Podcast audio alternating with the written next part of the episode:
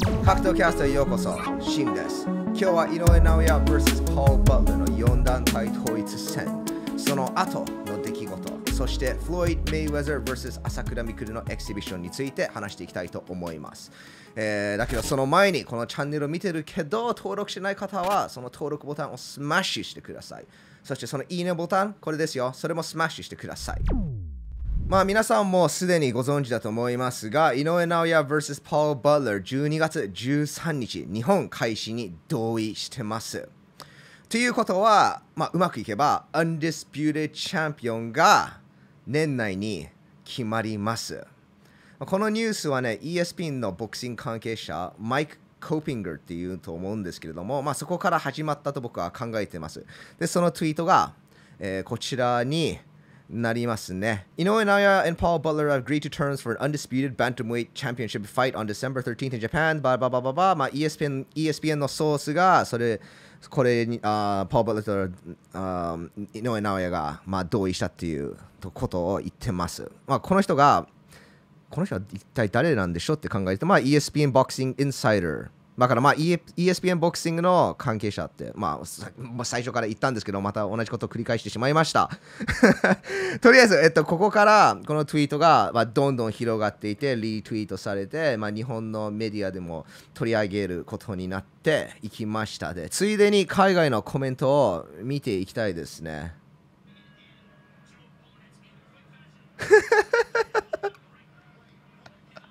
これ、あの、まあ、ちあのまあ、コメントはバあベルが鳴った瞬間、バトラーはこれをやるっていう感じなんです。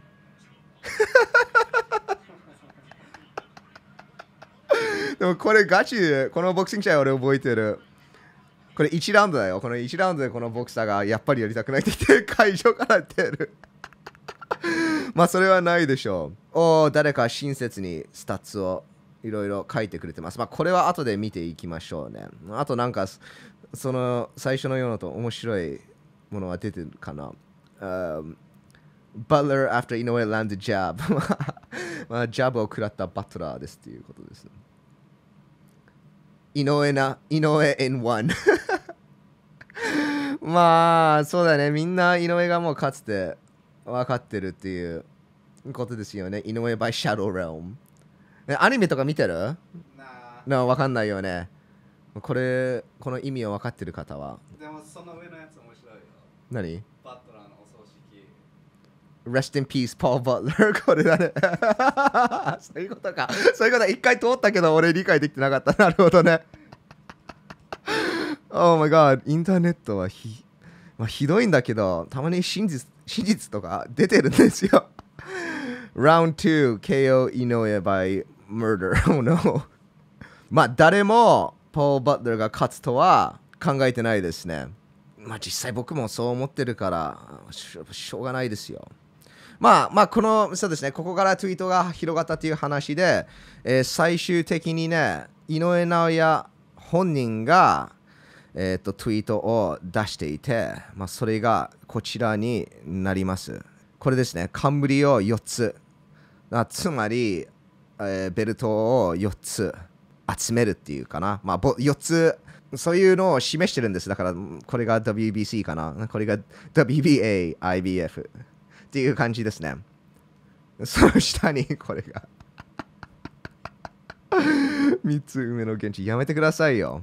まあっていうことは、まあ、ほぼほぼ決定ですよ。井上尚弥自身もツイートを出してるんでこれは多分ね決まってるでしょう。なんかすごい意外なことが起こら起こらなければこの試合は12月13日日本で開催されます。で試合が実現すると、まあ、何が起こるんでしょう、まあ、先ほどあのそうですねそのマイク・コーピンガーのツイートの下に出てたコメントとか、まあ、ああいうような感じになると思うんですけれどもその親切にだスタッツを集めてくれた彼さんのあとそうですねチャートを見ていくと、まあ、ここですね年齢、まあ、パウパウバトルも結構いい年齢いってますようんで、まあ、戦績はこちらですね。井上23戦無敗、ポー・バトラーは、まあ2、2回負けてますけれども、34勝を重ねてます。う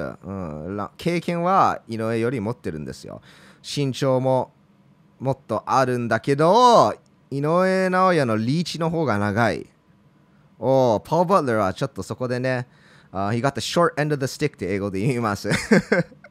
まあ、運が悪かったということですよ。やっぱりボクシングになると、自分の身長よりリーチが長い方が絶対有利です。うん、逆に短いと、まあ、タイソンみたいな、ああいうようなスタイルスタイルとかできるんですけれども、でも実際タイソンも自分の、あの身長よりリーチが長かったと思います。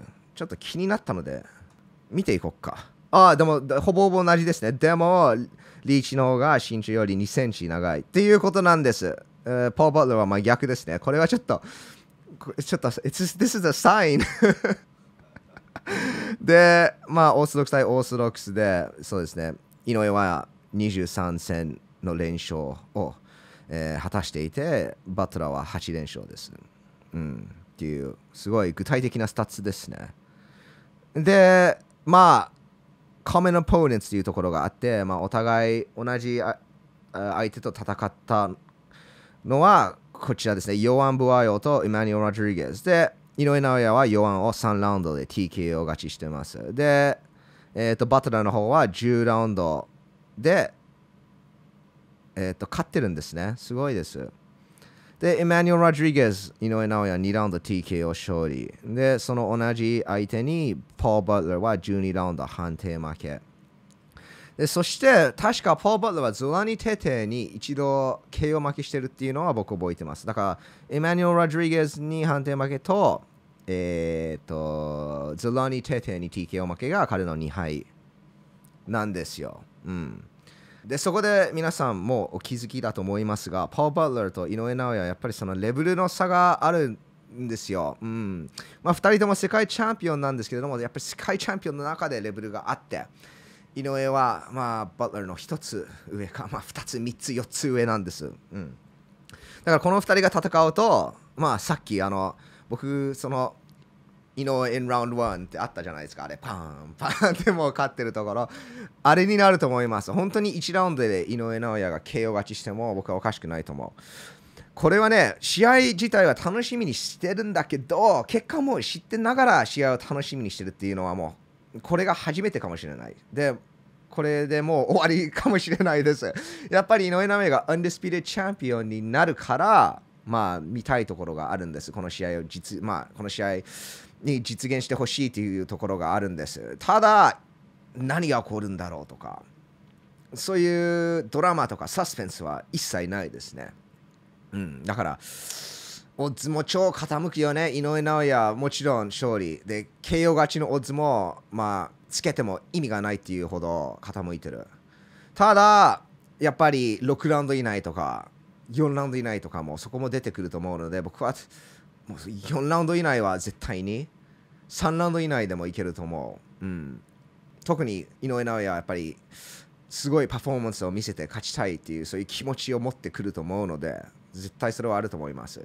ただ内容的にはポー・バトラーはそのマローニーと同じようにディフェンスがうまくて足を動かしてガードもかなり高くセットするのであーなかなかそうですね。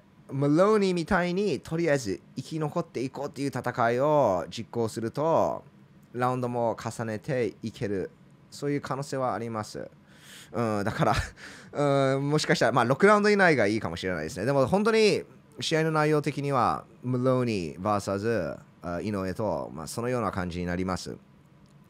ただ、そうですね、井上が負けるっていうのは、impossible って英語で言います。まあ、不可能ですね。うん朝倉未来がメイウェザーを KO する確率の方が高いです。それぐらい僕は井上が圧勝するという、そういう自信を持ってますね。うん、で、まあ、勝つと、井上尚弥がバンタム級初の4団体統一王者になります。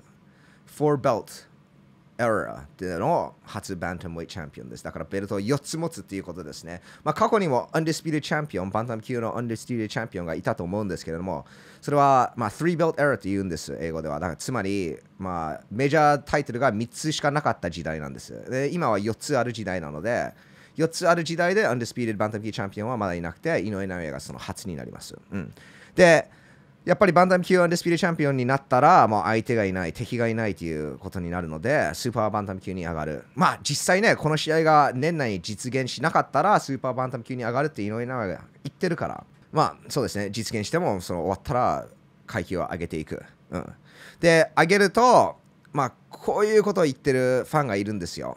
スーパーバンタム級に上がって、ステフェン・フォーテンとかアフマダリエフと戦ってほしい。でも僕は大反対です。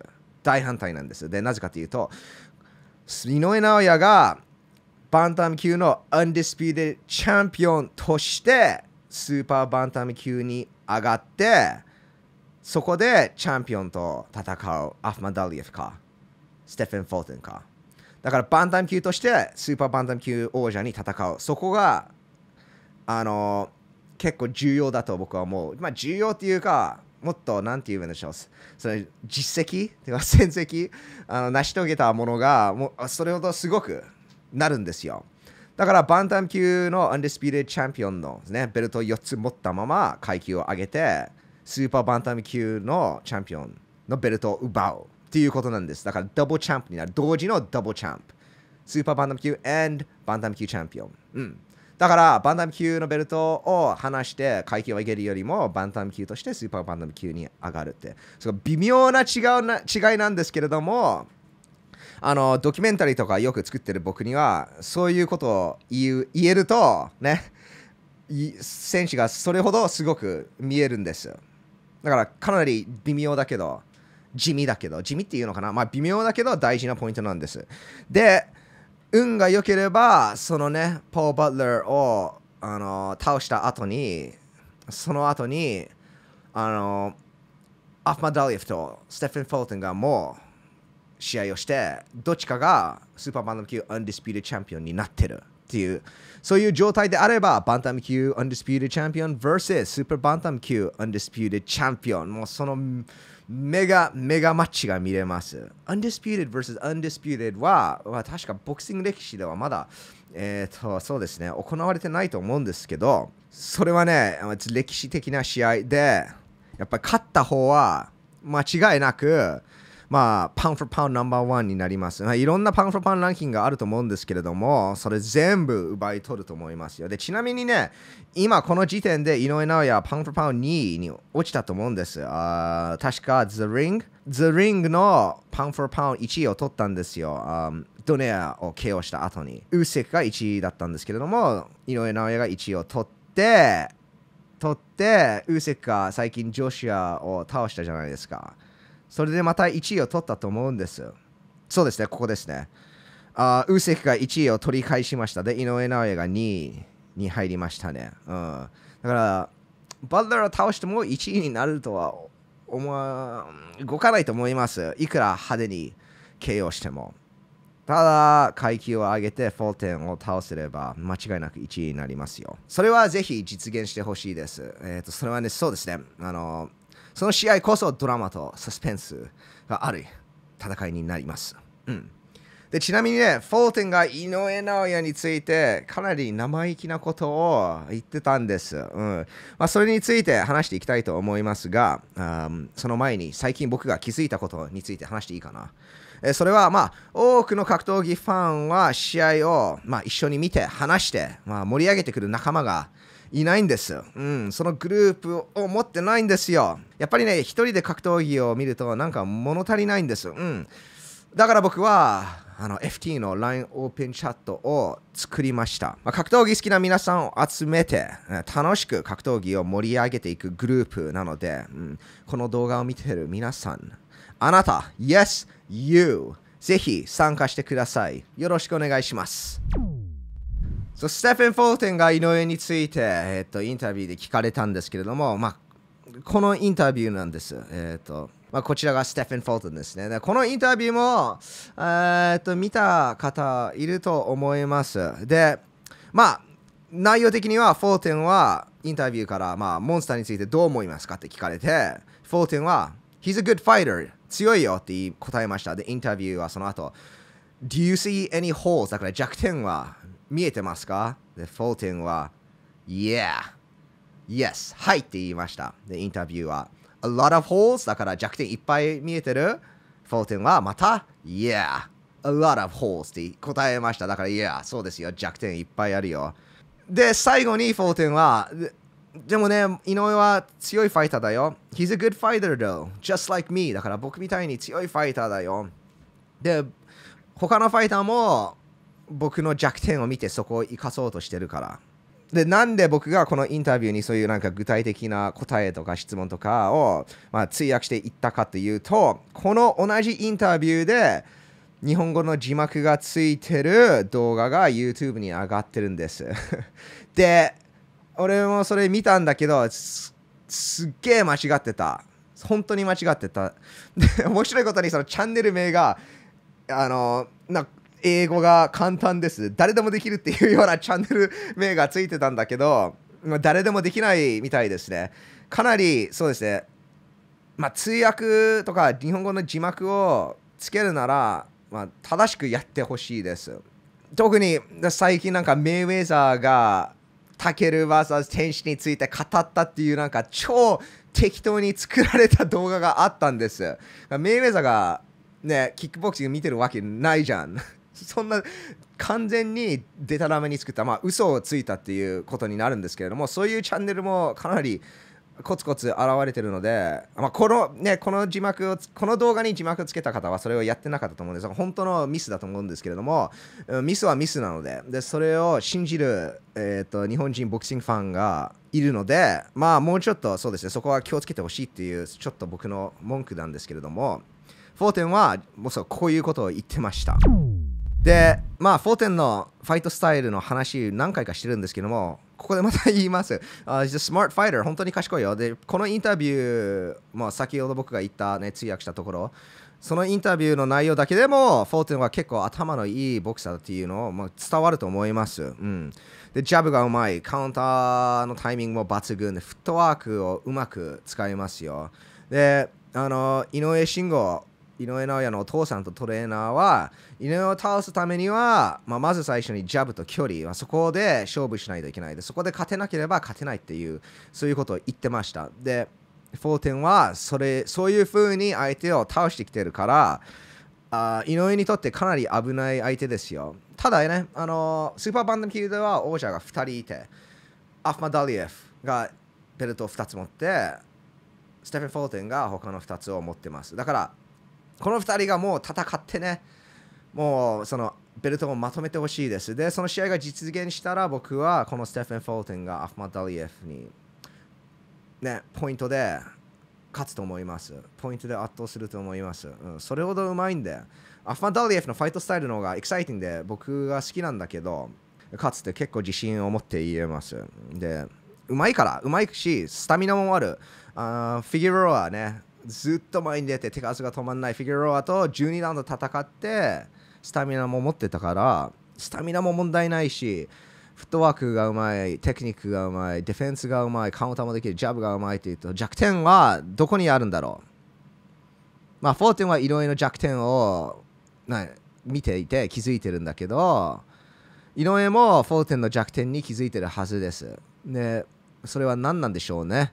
まあ、僕から言うとやっぱりパワーがないっていうところそこが一つなんです。だからこそポイントで勝つボクサーなんだけどね、うん、そこしか僕は考えられないです。フィジカルも結構強いし打たれ弱くはないですよ、うん、やっぱりポイントで戦うファイターは打たれ弱い弱いっていう印象があるんですけどフォね、ステフェン・フォーテンは打たれ弱くはなはない。ただその一発を相手を仕留めるパワーダメージをたくさん与えるパワーはないです。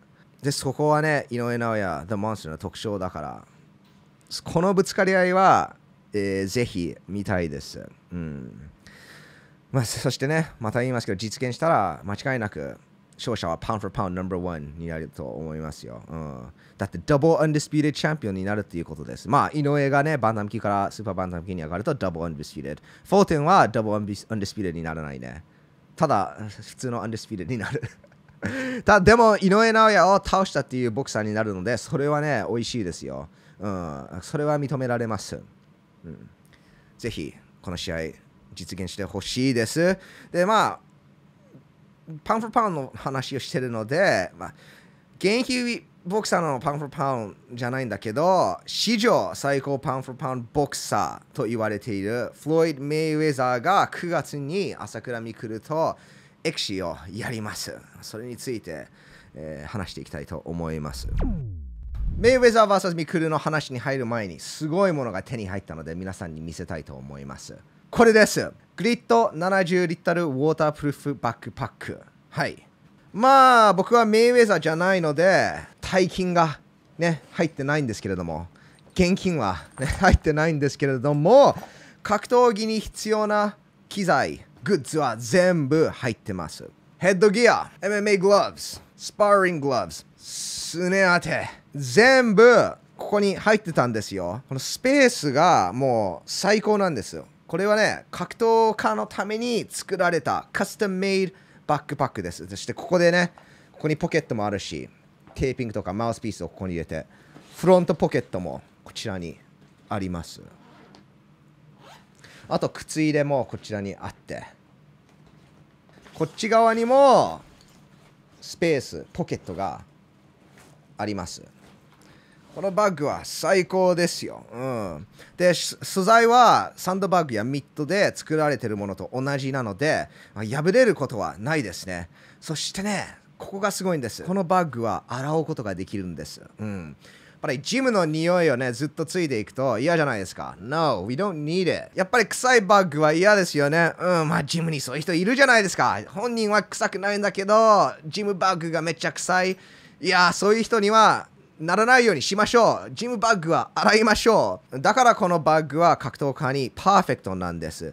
で、この最高のバッグの値段は16,800円なんですけれども、ファーミータイム2021クーポンコードを使えば15%オフで購入できます。ぜひクーポンコードを使ってください。そしてちなみに、このすね当て、この MMA グローブ、このヘッドギア、このパンチンググローブもクーポンコードで15%オフでゲットできます。まあ、グリッドのオリジナル商品は全部効くクーポンコードなので、概要欄に貼っておきます。ぜひチェックしてください。フロイド・メイウェザー vs 朝倉未来もう1ヶ月切りましたよ、うん、だからプロモーション動画もぼちぼち上がっていて Ryzen チャンネルで、まあ、あフロイド・メイウェザーの試合、まあ、試合じゃないなエキシビションに向けてミクルがマニ・パキャオの家に行ってジムに行って、まあ、指導を受けたっていう動画を見ました。でまあねマニ・パキャオと会えるなんてすごいことですよ。だってボクサーは世界チャンピオンの日本ボクサーもそれをできないんだけど朝倉未来がね家に行ってバンテージを巻いてもらって、ね、多分マニのプライベートジムだと思うんだけどそこで練習をしてミットを持ってもらってあの親切に小さい細かいところの指導も受けてすごいですよ。さすがライゼンパワーですね。そこは本当にすごいと思いました。であと思ったのは、まあ、フロイド・メイウェザーが本気出してミクルを KO としようとしたら、まあ、ミクルはね KO されます。それも思いました。やっぱりねボクシングっていうのは MMA と違うから一応両方ともパンチを打つんだけど本当に違うスポーツですよ、まあ、キックボクシングとボクシングの違いもそうなんですけどもパンチの打ち方も違うしそのガードのセットする位置がそこがすごい違いますね。やっぱりボクシングだったら結構高い位置でセットしないといけないんです。顔面にパンチがたくさん来るから。だからこうなんか顎の下はまずありえない。I mean 基本的にね。危ないもん。顎がこうね浮いてるとクッてもらって KO されるから。だからこうまあいろんなスタイルあるんだけどこう上げて戦えるそういうなんだろうスタイルじゃなくて、そういうテクニックも持ってないと、まあ、まず最初にそうボクシングはできないですね。でも、MMA はこんなに上げてても、ボディとか蹴られたりするし、膝ももらうし、前蹴りもあるからね、前蹴りとかこう、シュッて流さないといけない。タックルも止めていかないといけないから、こんなに上げても、実際ね、下が開くっていうその弱点があるので、ここら辺にセットしますね。かここら辺にセットする人もいいし片手上片手下っていうまあボクシングもそうあるんだけどここぐらいに上げる MMA ファイターはほとんどいないです。あまあアルドも結あホゼオドって結構高いピーター・ヤンも結構高いんだけどほとんどはここですね、うん、やっぱり朝倉未来もタックル止めるのがうまいしストライカーだからそれを止めないと打撃を出せないっていうそういうファイターなのでここぐらいでセットする癖があるんです。ただまあここだったらねカウンター一発顎に入って聞かされるからでこれはボクシングのエキシビションなのでちょっと上げる癖をつきここからつけないといけないのは大変なんですよであとはそのフットワーク。やっぱりマニファキオもそこ、ガードとフットワークを意識しろっていうことを言ったと思うんですけども本当にその2つが MMA とボクシング、まあ、またはキックボクシングと MMA の違いなんです。ガードとフットワークそのパンチの打ち方も違うんだけどそこがねすごいなんか別物だ別スポーツだっていうところなんです、うん、だからあのミク選手そうですね。そのそこもこれから練習していくと思います。であとマニパキャオのトレーナーも2週間前に来て指導してくれるっていうのでそれも結構、えーと、それ助かると思います。でまあライゼン結構ビッグイベントなのででやっぱり朝からミクルはライゼンのナンバーワンスターっていうことなので、この、そうですね、いいエキシビションを、いいショーを見せてほしいです。っていうことは、朝倉未来がガンガンフロイド・メイウェザーを攻めていかないといけない。だってメイウェザー本当にやる気ないから、だって記者会見で、マジでこれを言ったんですよ。まあ、面白いもの見たいならもっとファイトマネーを出せって。全然なんかやる気ないでしょ。うん、やる気ないから全部朝倉未来に乗ってるんです。このエキシビションがどれほど面白いものになるのか、うん、この高いチケットを買った皆さんは、うわ、お金出して、高かったけどお金出して、ね、ライブで見れてよかった。そういうのを言うのか言わないのかは全部朝倉未来に乗ってるからすごい、まあ、プレッシャーも感じてると思いますよ。うん、だからね僕が言いたいのは 本当に大変なんだけどもうガンガン攻めてほしいです。でフロイド・メイウェザーも美味しいお金くらもらってるのでその分働いてもらいたいです。うん、でも技術的に考えるとまた戻るんですけどね。ちょっと厳しいです。やっぱり朝倉未来 MMA の打撃を持っていて、まあ、メイウェザーにとってちょっとやりづらいところもあるかもしれませんが逆も言えます。メイウェザーは MMA の打撃を持ってないボクサーの打撃を持ってるから朝倉未来にとってやりづらい。だからお互いなんですよ。うん。だ、メイウェザーもあのカーナ・マグレガーと戦ってるので、その MMA の打撃がやりづらいっていうのは、まずちょっとアウトですよね。そしてサイズを生かして戦うのも、それもアウトになります。うん。